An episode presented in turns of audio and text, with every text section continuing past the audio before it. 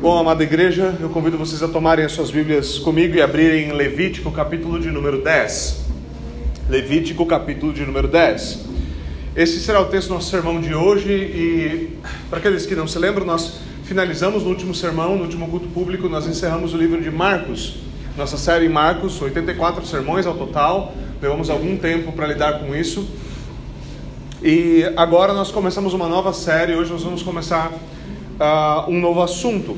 Nós vamos fazer uma, o que nós chamamos de lectio contínua, a exposição imediata de um livro inteiro, mas nós vamos fazer exposições dentro de um tema específico, nós vamos tratar de liturgia. Qual é o ponto? O ponto é que a Igreja Reformada, e um dos lemas da Igreja Reformada historicamente é a Igreja Reformada continua sendo reformada, ela continua em reforma. Isso quer dizer que com o tempo nós amadurecemos, com o tempo nossa, nosso entendimento amadurece, nós compreendemos mais coisas. Ah, isso deveria ter um efeito óbvio em nós. Conforme nós crescemos e conhecemos não somente teologia, liturgia e coisas como essa, o nosso coração deveria uh, inflar de amor pelo Senhor e isso deveria redundar em adoração e em gratidão. Infelizmente, muitas vezes nós enchemos a nossa cabeça com informações e nós esquecemos que nosso corpo também precisa se, se desenvolver, nós precisamos crescer que verdadeiro conhecimento, como disse Calvino muito tempo atrás, redunda em piedade prática. Uma das coisas que acontecem nisso é nós crescemos e algumas coisas precisam amadurecer, algumas coisas precisam mudar.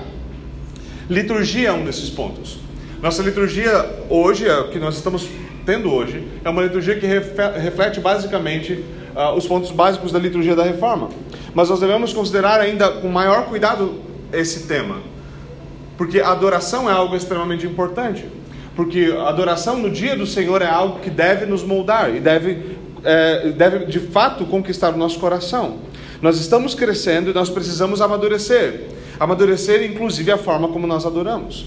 Mas antes de nós tratarmos disso parte por parte, nós vamos ver no texto de hoje, com essa introdução, a seriedade da adoração, a seriedade da santidade do Deus a quem se adora. Esses são temas importantes e nós precisamos considerá-los para que nós possamos destrinchar melhor, entender como nós podemos, uh, podemos melhorar e amadurecer na maneira como nós adoramos a Deus no dia do Senhor. Então eu convido vocês ao texto de hoje, mais uma vez, Levítico capítulo de número 10. Nosso texto de hoje estende-se do versículo 1 até o versículo de número 11. Levítico 10, do versículo 1 ao versículo 11. Essas são as palavras de Deus, assim diz o Senhor. Nadab e Abiú, filhos de Arão, pegaram cada um o seu incensário, nos quais acenderam fogo, acrescentaram incenso e trouxeram fogo profano ou fogo estranho perante o Senhor, sem que tivessem sido autorizados. Então saiu fogo da presença do Senhor e os consumiu e morreram perante o Senhor. Moisés então disse a Arão: Foi isto que o Senhor disse aos que de mim se aproximam, santo me mostrarei. À vista de todo o povo, glorificado eu serei. Arão, porém, ficou em silêncio.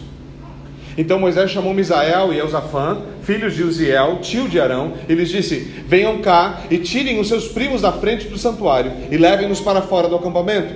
Eles foram e os puxaram pelas túnicas para fora do acampamento, conforme Moisés havia ordenado. Então Moisés disse a Arão e aos seus filhos, Eleazar e Itamar: Não andem descabelados, nem rasguem as roupas em sinal de luto, senão vocês morrerão e a ira do Senhor cairá sobre toda a comunidade. Mas os seus parentes e toda a nação de Israel poderão prantear por aqueles que o Senhor destruiu pelo fogo. Não saiam da entrada da tenda do encontro, senão vocês morrerão. Porquanto o óleo da unção do Senhor está sobre vocês. E eles fizeram conforme Moisés havia ordenado. Depois o Senhor disse a Arão: Você e seus filhos não devem beber vinho nem outra bebida fermentada antes de entrar na tenda do encontro, senão vocês morrerão. É um decreto perpétuo para as suas gerações. Vocês têm que fazer separação entre o santo e o profano, entre o puro e o impuro, e ensinar aos israelitas todos os decretos que o Senhor lhes deu por meio de Moisés. Amém. Senhor, nós oramos para que mais uma vez a tua palavra se cumpra. O Senhor nos prometeu nos alimentar por meio da palavra e nós pedimos que o Senhor nos alimente.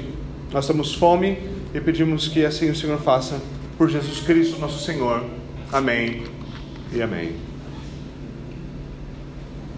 Bom, meus irmãos, esse é um texto que, começando qualquer série sobre qualquer assunto, é um texto que você não espera ouvir na leitura, certo? Vamos falar sobre liturgia e quão importante a liturgia é. Duas pessoas foram uh, brincar com a liturgia do Antigo Testamento e acabaram mortas. Não soa um texto assim que acalenta o coração quando você quer entender determinado assunto. Mas o que acontece é que esse texto é extremamente importante para que nós entendamos a seriedade do que nós estamos tratando. Obviamente, nós estamos tratando sobre um texto do Antigo Testamento e contexto é importante aqui. O tabernáculo havia ficado pronto, e tendo o tabernáculo ficado pronto, havia necessidade agora de regular o serviço levítico e, sacer... e dos sacerdotes uh, em Israel. É assim que começa o livro de Levítico com essas leis. Esse livro é basicamente uma instrução sobre como deveriam ser, como Deus deveria ser adorado, como os levitas deveriam se portar, como os sacerdotes deveriam se portar. O livro regula as ofertas, sacrifícios e a vida do sacerdote, por isso seu nome, Levítico, certo? Agora, naturalmente, à luz do Antigo Testamento, o que nós temos aqui são várias sombras e figuras de Cristo. Muito do que nós temos apresentado aqui se cumpre perfeitamente em Cristo. Ele é o sacrifício, ele é o sumo sacerdote, ele é quem faz purificação, ele é até mesmo a nossa pureza. Isso de fato está presente. Mas há mais do que isso ali. Uma das coisas que, que ficam claras para nós e é enfatizado por Moisés quando, quando a morte dos dois filhos de Arão acontece imediatamente, a primeira coisa que Moisés fala é algo que coloca um centro nesse texto. E ele diz: Aos que de mim se aproximam, santo me mostrarei, à vista de todo o povo glorificado eu serei. Esse é um ponto que a adoração tende a fixar.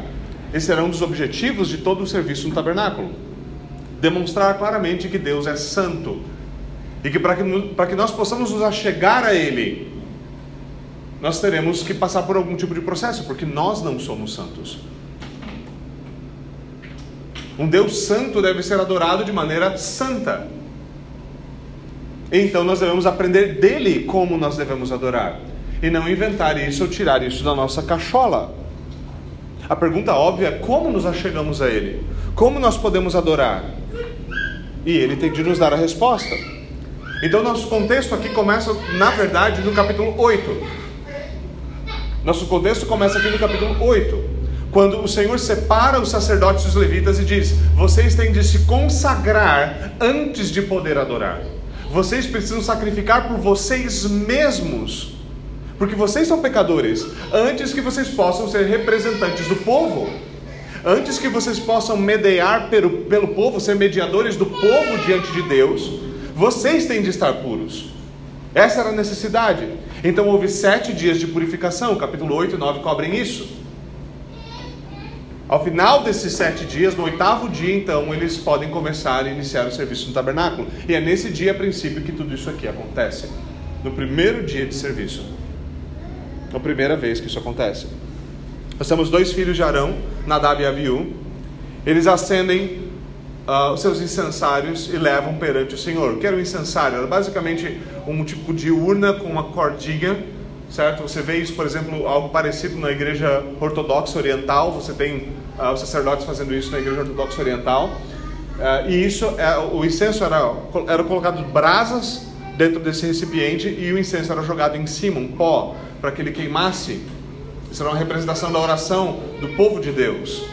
Não somente isso era usado no incensário, quando ele diz isso era levado perante o Senhor, isso quer dizer que eles adentravam o santo lugar. Então você tinha de um lado o candelabro, certo? O mezuzá, de outro lado você tinha os pães da preposição, e na frente você teria uh, o véu que separava o santo lugar do santíssimo lugar, e diante do véu você tinha o incensário. Então o que nós temos é Adab e Abiú indo até aquele lugar levando fogo perante o Senhor. O problema é que eles trouxeram fogo estranho diante do Senhor. O que isso significa? Bom, o texto nos diz que aquilo não era autorizado, que eles apresentaram um tipo de fogo não autorizado, sem que eles tivessem sido autorizados. Existe algum, alguma especulação sobre o que exatamente significa, mas é possível que eles tenham pego fogo de qualquer outro lugar e colocado ali, mas havia uma ordem específica, Deus havia ordenado claramente que o fogo usado no incensário deveria ser retirado do altar. Lembre-se, o último versículo do capítulo 9 diz que o fogo do altar foi aceso porque fogo saiu da presença de Deus e consumiu o sacrifício. Esse era o fogo que o Senhor havia dado. Ele diz: vocês devem usar este fogo. A princípio, eles usam um fogo estranho, um fogo outro diante do Senhor. E isso o Senhor considera inaceitável. Esse não foi o único erro deles. Não era a responsabilidade deles apresentar incenso no incensário, não era o lugar deles fazer isso. Isso era um papel do sacerdote. Eles estavam se metendo onde eles não deviam. Eles não respeitaram a lei de Deus também nesse quesito. Ainda assim, o texto foca-se no fogo estranho. O fogo era importante, o fogo é importante. Quando nós olhamos para isso na Escritura, nós devemos lembrar disso, certo? Deus apresentava-se diante do povo como uma coluna de fogo durante a noite. Deus diz ao povo claramente em Deuteronômio: O Senhor teu Deus é um fogo consumidor. Essa é uma imagem séria e os homens deveriam levar a sério o que estava acontecendo ali na casa de Deus enquanto Deus era adorado. Esse, esse fogo então sai da presença do Senhor mais uma vez mas dessa vez não para consumir o sacrifício que estava sendo oferecido, mas mata os dois filhos de Arão, o sumo sacerdote. Eles são. O fogo os acerta de alguma forma e eles morrem. E aqui, obviamente, numa, numa vamos ser honestos, numa realidade em dias como os nossos, em que todo mundo se ofende por tudo, em que existe até um negócio chamado microagressões, todo mundo fica assustado com isso, certo? Nossa, que coisa mais terrível. Por que, que Deus julgou eles de maneira tão severa? Para que tanta severidade? Esse Deus é um Deus. Isso, isso é assado. Onde está a tolerância? Numa igreja feminada, você basicamente, ou, basicamente não ouve sermões sobre esse tipo de texto porque vai ficar difícil de explicar. Que Deus não se comporta como uma menininha medrosa. Que Deus é um fogo consumidor. Que Deus é justo e santo. E sua ira arde em perfeita santidade. Os arrogantes não gostam da severidade da punição. Mas quando nós consideramos a santidade de Deus, então nós devemos levar a sério a justiça de Deus. Porque aqui a sua santidade é violada. Algo que nós devemos perceber sobre adoração é exatamente isso. Quando nós estamos reunidos aqui para adorar ao Senhor, uma das coisas que deve ficar evidente é: Deus é santo. Isso deve ser, isso deve ser manifestado na maneira como nós adoramos, naquilo que nós ouvimos, naquilo que nós cantamos, em como nós nos vestimos, em como nós nos portamos. Reverência não é apenas um tipo de bom comportamento ou um dress code na igreja. Óbvio que homens e mulheres deveriam se vestir apropriadamente, mulheres não deveriam estar vestidas de maneira indecente na igreja. Hoje em dia é uma mensagem que é dita para os homens também, certo? Afinal de contas, nós temos hoje homens que usam roupas que são tecnicamente indecentes para um homem, ou homens que não se vestem como homens, que é um problema também. Ou nós temos basicamente um culto efeminado, mensagens que parecem mais motivacionais do que o evangelho, que mata homens para que eles possam vir à vida novamente. Isso é um problema e nós devemos ser sérios sobre isso. Nós devemos ser sérios sobre como a santidade de Deus é demonstrada. Deus demonstra claramente isso ao povo, e esse é um aspecto do Antigo Testamento que não deve ser apagado da nossa mente. Deus é santo. E ele deve ser adorado nos seus termos, não nos nossos. Não nos nossos. Isso deve nos fazer lembrar que Deus abomina os pecados que corrompem a religião. Que Deus abomina os pecados que corrompem a adoração ao seu nome. Nós ouvimos hoje, a partir de Êxodo 20, o segundo mandamento. Não basta apenas não termos outros deuses. É necessário que nós não adoremos nenhum outro Deus, ou mais do que isso, nós não poderemos adorar o Deus certo de maneira profana. Lembre-se que esse foi um dos primeiros pecados que o povo cometeu. Quando Moisés ficou tempo demais para o gosto do povo, Moisés havia ficado tempo demais em cima do monte, então o povo foi e fez um bezerro de ouro. O que muitas pessoas não percebem no texto é que eles estão adorando o bezerro de ouro como eles deveriam adorar Jeová. Para eles, aquele é o Deus que Moisés anunciava. O pecado não estava ali na quebra do primeiro mandamento, o pecado era a quebra do segundo mandamento. Eles estavam adorando a Deus de maneira imprópria. Existe tal coisa qual? E nós devemos ser sérios sobre isso. Nós não devemos ser, obviamente, tolos sobre isso e dizer, olha, né, por um lado, evangélicos gostam de dizer, ah, cada um adora a Deus do seu jeito, certo? E alguns mais extremistas gostam de dizer, não, você adora a Deus do seu jeito, eu adoro Deus do jeito de Deus, certo? O perigo, muitas vezes, em dizer isso dessa forma é, é simplesmente assumir que a nossa adoração é aceita porque ela é perfeita. Nós vamos tratar disso, isso é um problema. Mas quando nós damos de cara, então, com textos quanto, como esses, nós devemos ver que a nossa adoração deve ser moldada pela santidade divina, pelos princípios bíblicos, por aquilo que a Escritura de fato nos ensina. É verdade que há mais liberdade sob o Novo Testamento, muito mais liberdade sob o Novo Testamento. Agora não há mais o templo centralizado, não há mais a casta dos levitas, por assim dizer, e dos sacerdotes. Há princípios mais explícitos, mais claros, mas há menos, menos restrições, restrições nas minúcias de como Deus deve ser adorado. Mas ainda assim a Escritura é insistente no fato de que Deus há de se mostrar como santo. Aos que de mim se aproximam, santo me mostrarei. Esse é um dos motivos que, porque após ouvirmos o chamado à adoração no domingo pela manhã, a primeira coisa que nós fazemos é ouvir a lei de Deus e pedir perdão. Por quê? Porque Deus é santo e nós não. E se nós chegamos diante dele para adorá-lo, nós devemos reconhecer quem ele é. Ele é santo. É isso que sua lei nos ensina. E quem nós somos, pecadores, é isso que sua lei revela. É assim que nós adentramos.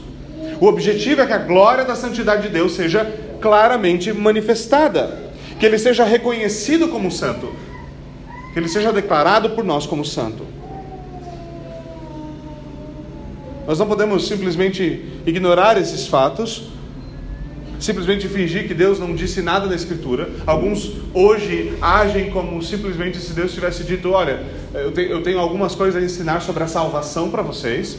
Eu tenho algumas coisas para ensinar para vocês sobre casamento, algumas coisas sobre criação de filhos, algumas coisas ali sobre finanças também, mas sobre adoração não tenho nada para dizer. Nada para dizer. Não é à toa que a chamada, o chamado contexto reformado no Brasil é completamente ignorante sobre liturgia. Você raramente encontra um livro sobre isso. Em português são pouquíssimos. Normalmente vem de tradições anglicanas ou luteranas. Nosso meio nós esquecemos disso, que essa era uma das riquezas que a reforma nos legou. E às vezes nós temos dificuldade em perceber a importância da liturgia. Nós achamos que a liturgia é basicamente como uma aula para nós aprendermos a dançar. Você aprendeu um, dois, três, um, dois, três, um, dois, três, acabou. É só você repetir isso todo domingo e você está seguro. E não é esse o objetivo. A liturgia tem por, por, por objetivo moldar nosso coração a entender o Evangelho e como ele funciona nas nossas vidas. Os textos continuam, obviamente, dizendo que Arão fica em silêncio diante da declaração de Moisés. Algumas pessoas acham que toda coisa é extremamente grosseira. Moisés chama dois primos de Nadab e Abiú e fala: Olha, cata o moleque pelas vestes e leva ele embora. O que é simplesmente algo prático, teria que acontecer. Certo? Não haviam ah, cemitérios no meio do arraial. Eles deveriam tirar para fora do acampamento enterrar aonde fosse possível. Em tudo isso, Arão mantém o silêncio, que não deve ser entendido de nenhuma forma como um tipo de revolta, mas deve ser entendido como é. Ele aqueceu a vontade de Deus. Ele aqueceu. Isso é algo importante, é uma nota de passagem, obviamente, importante no texto. Quando o juízo de Deus se manifesta, nós devemos saber, saber nos sujeitar. Todo mundo sabe se sujeitar quando Deus derrama bênção sobre nós. Essa não é a parte difícil. Se sujeitar quando as coisas são difíceis, essa parte é difícil. Sujeitar quando Deus julga, quando Deus retém, quando Ele diz não, essa é a parte difícil, certo? É a mesma coisa como ah, com algumas mulheres, certo? Nós temos todo esse problema com, contra o patriarcado nos dias de hoje. Então, algumas mulheres da igreja sempre dizem: Ah, se o marido é, é uma pessoa amável, gentil, se ele é parecido com Cristo, é fácil de eu me sujeitar ele. É óbvio, minha querida, óbvio. A sujeição só se manifesta quando você discorda de quem está acima de você. Quando você concorda, você não precisa se sujeitar. Submissão só se aplica quando você não concorda. Você aplica em outro lugar.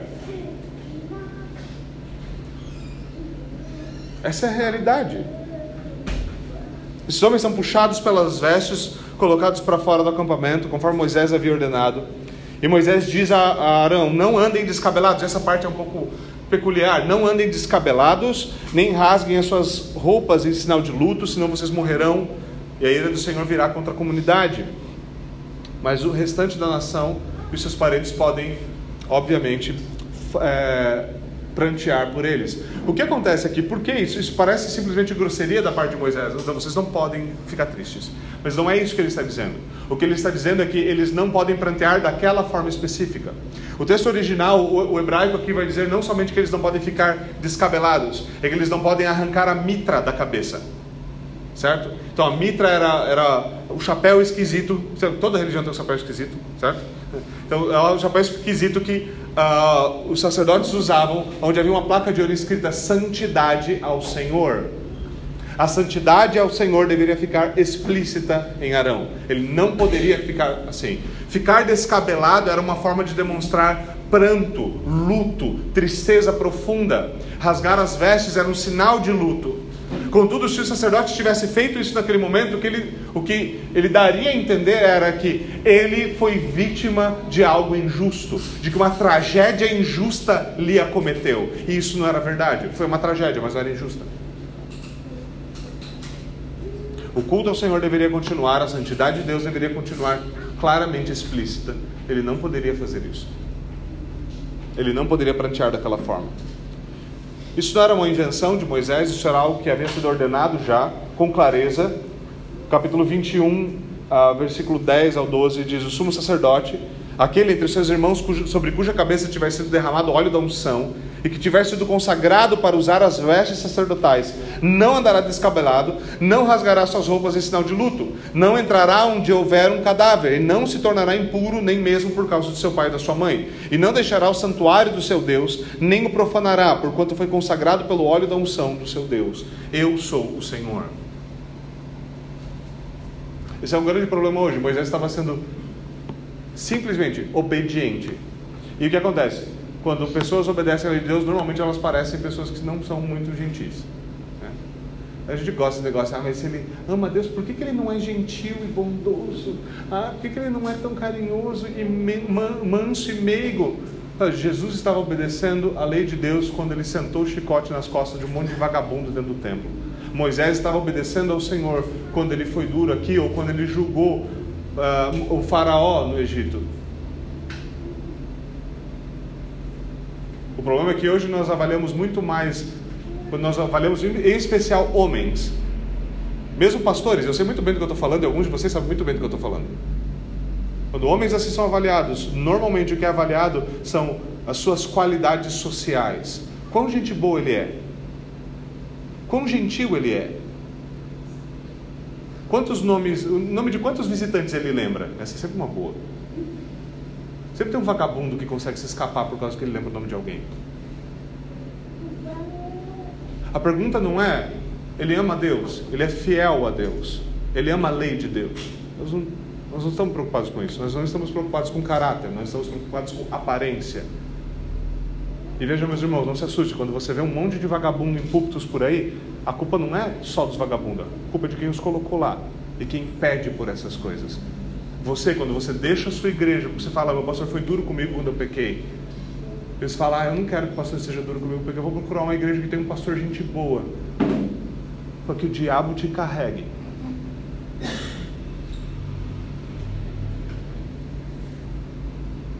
Você não quer o bem da sua própria alma.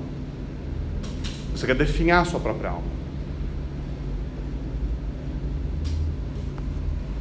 Aqui Moisés obviamente é duro. E agora ele impõe então, finalizando esse sumário do texto, uma nova restrição. Essa nova restrição é curiosa, ele fala: "Você e os seus filhos não devem beber vinho nem outra bebida fermentada antes de entrar na tenda do encontro". Isso aqui não é uma defesa do wesleyanismo, tá? Isso aqui não é uma defesa do metodismo, né? você não pode beber nada nunca. Não, não é isso. A Escritura não é contra a bebida. Mas aqui ah, há uma indicação de que é possível que Nadab e Abiú tivessem bebido antes de ministrar. E você consegue entender como isso é um problema, certo? Você consegue imaginar um pregador bêbado. Alguns não fazem sentido sãos. Imagina bêbado. Alguns não têm uma linha de raciocínio sãos. Imagina bêbado. É, talvez para alguns talvez faria mais sentido, mas é melhor não testar. Mas esse é, o, é, é isso que é ordenado. Não devem beber vinho nem outra bebida fermentada, certo? Alguns manuscritos judaicos dizem como fizeram seus filhos. Então é possível que eles estivessem sob a influência de álcool quando eles fizeram isso. Mas isso é ordenado então para que eles se guardem. E mais uma vez, veja o ponto aqui: o ponto importante é, com a adoração a Deus, nós não devemos brincar, nós não devemos ser levianos, certo? Quando você vai mexer, sei lá, com uma motosserra, você não bebe antes e fala, não, estou bebendo só para firmar a mão. Se você faz isso, há um problema sério com bebida aí, certo? Só para ficar bem claro, certo? Você precisa beber um pouquinho para firmar a mão, para poder mexer com alguma coisa, já tem um problema. E o problema não é beber antes de mexer com a coisa, é beber de fato. Mas você sabe que você vai fazer alguma coisa séria e você não bebe. Você deve ser sério sobre aquilo. Você deve tratar aquilo com, de, com definida seriedade. E é isso que Moisés está falando. Adoração a Deus é tal coisa. Ele é santo e você deve se achegar a Ele em santidade. Parece-me que Paulo adapta isso ou aplica esse princípio no Novo Testamento, quando ele diz que os presbíteros, os pastores e presbíteros, não devem ser dados ao vinho, não devem ser muito apegados à bebida, ou seja, não devem embriagar-se. Não é bom você ir procurar conselho pastoral e o pastor está passado. Certo? Você nunca deveria ouvir o conselho de um bêbado, mesmo que ele tenha sido ordenado por alguém. Deveria ser senso comum, certo? Então, essa restrição óbvia disso. E então ele ordena: vocês devem fazer separação entre o santo e o profano, entre puro e impuro, e ensinar os israelitas os decretos do Senhor, o seu Deus. Esse é um ponto que muitas vezes é distorcido, principalmente no fundamentalismo, em meios pentecostais, isso acontece muito, que é a distinção entre santo e profano, puro e impuro. Então, alguns cristãos foram pela, pela rua do agnosticismo dizendo que existem coisas, matéria, que é má por si só, que é um problema. E, não, obviamente não é isso que ele está falando. No contexto do Antigo Testamento ele estava falando sobre distinguir entre o animal puro e o animal impuro. Pense, você é um sacerdote, você é um levita, você estava a apresentar o sacrifício. Se você está bêbado, você não vai distinguir entre o animal puro e o impuro. Entre o santo e o profano, os fogo santo que foi dado pelo Senhor para ser apresentado no incensário e o, e o fogo profano, estranho, santo e profano. Eles deveriam ser aptos a distinguir. E isso é algo que nós devemos fazer. Quando nós viemos adorar, nós devemos saber distinguir aquilo que é aceitável a Deus ou não, aquilo que é próprio na adoração ou não. Essa é a verdadeira sabedoria. Não é distinguir, como se eu não me engano foi Spurgeon que disse, não é distinguir entre sabedoria, não é distinguir entre o certo e o errado, é entre o errado e o quase errado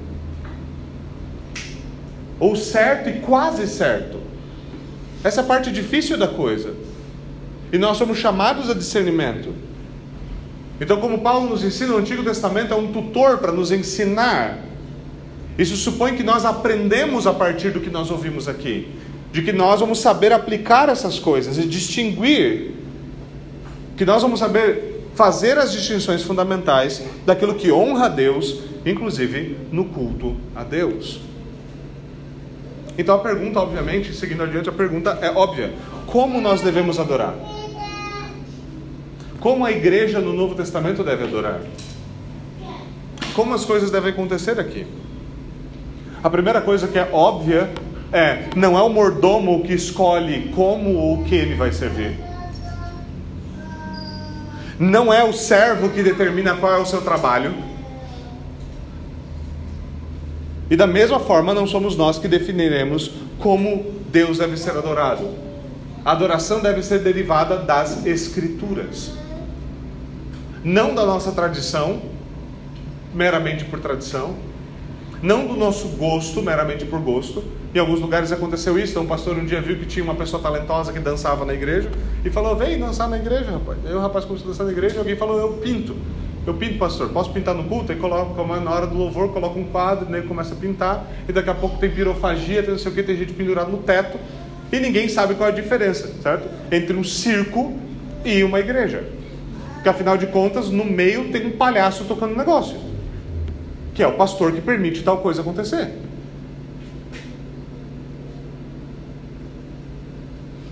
Quando nós olhamos e criticamos o rumo que a igreja, que a nossa igreja, que a igreja brasileira tomou para o lado do entretenimento, nós devemos saber aonde está a raiz do pecado, para que o machado seja colocado à raiz da árvore.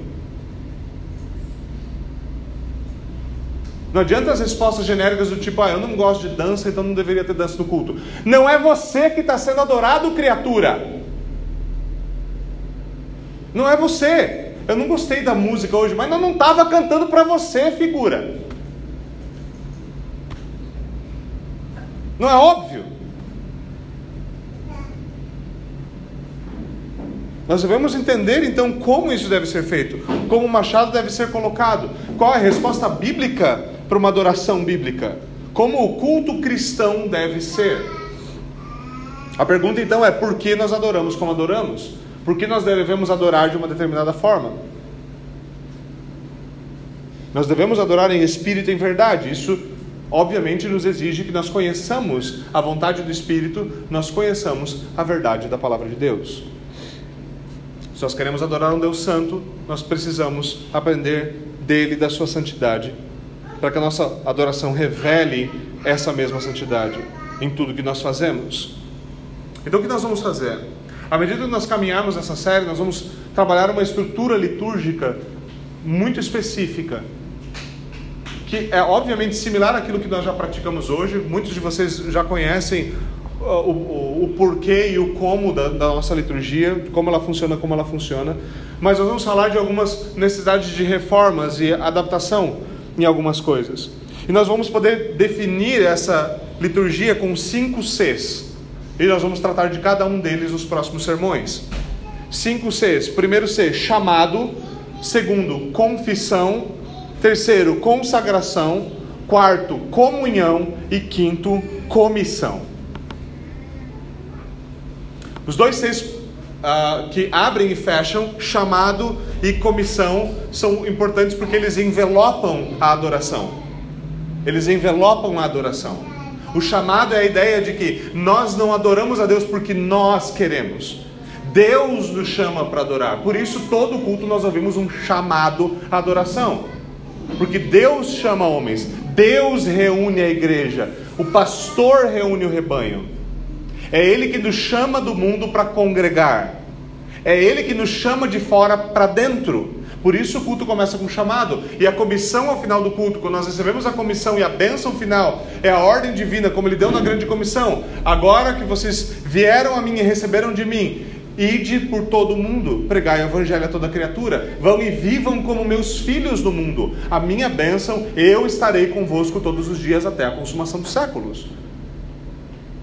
Essa é a ideia da abertura e o encerramento do culto.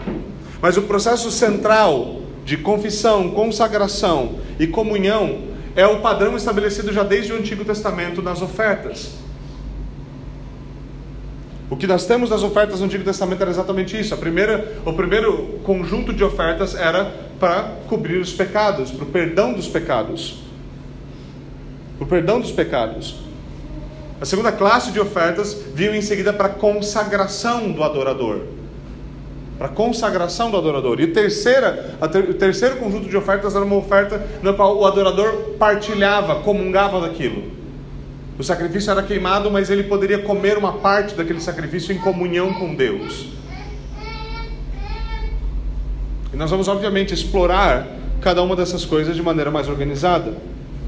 Mas essa estrutura básica. Deus nos chama para adorar, nós confessamos a Ele os nossos pecados. O perdão dos pecados é declarado redundando em louvor, então nós nos consagramos a Ele, ouvindo a Sua palavra e cantando a Sua palavra. Então nós comungamos com Ele sentados à mesa, e então nós somos comissionados a viver para a Sua glória no mundo. Essa estrutura básica da adoração. E curiosamente, quando você vai, a, mesmo a outras tradições, mesmo, uh, mesmo em tradições anglicanas, por exemplo, ou até mesmo em tradições luteranas, você encontra essa mesma estrutura básica, obviamente com algumas variações de cada tradição, mas você encontra basicamente essa estrutura. Agora, o que é importante nós lembrarmos aqui, à medida que nós estamos caminhando, estamos caminhando agora para o final desse sermão, essa, essa introdução básica à liturgia, a questão é simples. Se é assim que nós devemos adorar, obviamente existem adorações que estão erradas. Mas a pergunta central que nós vamos responder, e a última que nós vamos responder é a seguinte: como a nossa adoração é aceita? Esse é um problema. Nós somos facilmente tentados a olhar para uma liturgia clássica, bem estruturada, certo?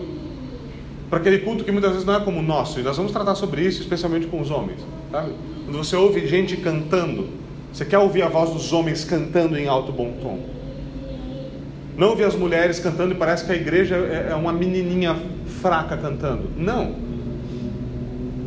Ouvir o amém poderoso, o amém verdadeiro, Tipo, sim, Senhor, é isso que nós queremos. Você quer ouvir, você quer ver esse tipo de coisa acontecendo? Músicas que exaltam a Deus, que instruem os homens, que nos preparam para a batalha como cânticos de guerra. Você quer isso? Você quer a palavra que humilha os homens nos seus pecados e exalta os homens em Cristo? Você quer isso?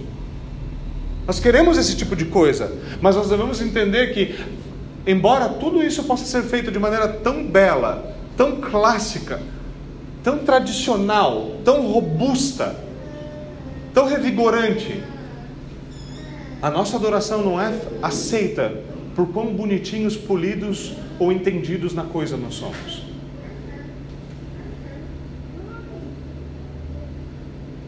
Na tradição reformada existem obviamente, debates sobre adoração. Um dos famosos debates é sobre a salmodia exclusiva. Existem aqueles uh, irmãos, são um pouquinho esquisitos, certo?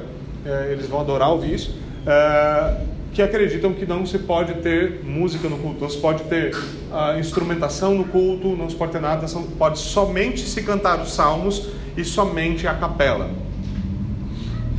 E um dos grandes debates que eu já tive com irmãos, tenho, eu tenho irmãos uh, queridos, pessoas amigas minhas que têm essa posição. Obviamente nós discordamos, nós discordamos, mas a questão principal é quando nós tomamos uma posição estrita e nós dizemos a sua adoração não é aceita porque ela está errada, a minha é aceita porque ela está certa, nós estamos perdendo o foco de como a adoração sobe. Como a adoração sobe.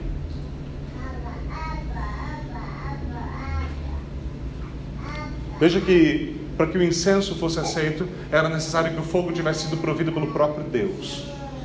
Fogo estranho, fogo humano, fogo outro não era suficiente. Para que a nossa adoração hoje seja aceita, Deus deve nos dar algo também. E Ele já nos deu o seu Filho Jesus Cristo. Se nós vamos a Deus por qualquer outro caminho, senão por Cristo, só encontramos condenação fogo da presença de Deus de sair da sua presença e nos condenar. Talvez não de maneira tão drástica quanto fez com Nadab e Abiú. Mas também não se engane, porque quando você abre as páginas do Novo Testamento, você encontra esse tipo de juízo, por exemplo, com Ananias e Safira. Não vem com esse papo de que é Antigo Testamento porque eu leio minha Bíblia. Eu sinto o que eu estou falando. Mas é por isso que nós nos achegamos. É por isso que nossa adoração é aceita. É por isso que eu e você falhamos, somos imperfeitos. Mas ainda assim nós somos recebidos. É por isso que nossa adoração sobe como um cheiro suave, apesar da nossa catinga coletiva. Por causa de Cristo. Porque Ele é o intercessor. Porque Ele é o advogado junto ao Pai. Porque Ele purifica a tosquice e a pobreza das nossas orações e os problemas e gravidades da nossa adoração. É por isso que nós oramos em nome de Cristo ou por causa de Cristo. É por isso que nós adoramos e ao fim dizemos: Senhor, nós oferecemos a nossa adoração por meio de Cristo, porque como mais seríamos aceitos? como mais nos achegaríamos a Ele? Nossa adoração não é aceita porque nossa igreja é melhor do que a igreja vizinha. Embora possa ser. Pode não ser também, calma lá. A nossa adoração não é aceita porque nós somos mais precisos teologicamente. Porque a nossa teologia pode ser precisa, reta e bem feita como uma arma e não ter bala nenhuma na agulha. Não há caminho senão por meio de Cristo. Se nos achegamos ao Senhor por meio do sacrifício apontado por Ele, então nós somos recebidos em misericórdia. Não há caminho senão por meio do sangue da expiação. Não há caminho outro senão caminho aberto pelos pés de Cristo. Ele é o Cordeiro que remove a culpa e nos permite acessar. E é só por meio dele que a nossa adoração pode ser aceita. Então, à medida que nós vamos caminhando por esse tema, da liturgia e da adoração do povo de Deus, de como a nossa estrutura deve ser, de como reformas devem acontecer, de como nós devemos crescer nisso e amadurecer nisso. É importante que nós mantenhamos em foco uma coisa: só por meio de Cristo.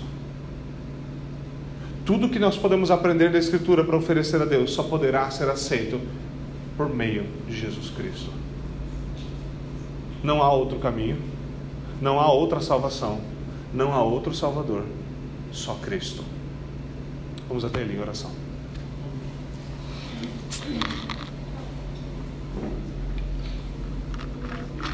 Senhor, nós te rendemos graças pela tua palavra e pela instrução que dela advém. Nós pedimos que o Senhor continue nos reformando e trabalhando em nós. O Senhor continue tendo misericórdia de nós e recebendo a nossa adoração apesar das suas inúmeras imperfeições. Que o Senhor nos ensine a zelar pela sua santidade, a zelar pelo culto, a zelar pelo dia do Senhor, não de maneira tosca, não de maneira legalista, mas com os nossos olhos focados no teu Cristo, no teu Filho. Por favor, Senhor, tem misericórdia de nós, é o que nós te pedimos no nome dele. Amém e amém.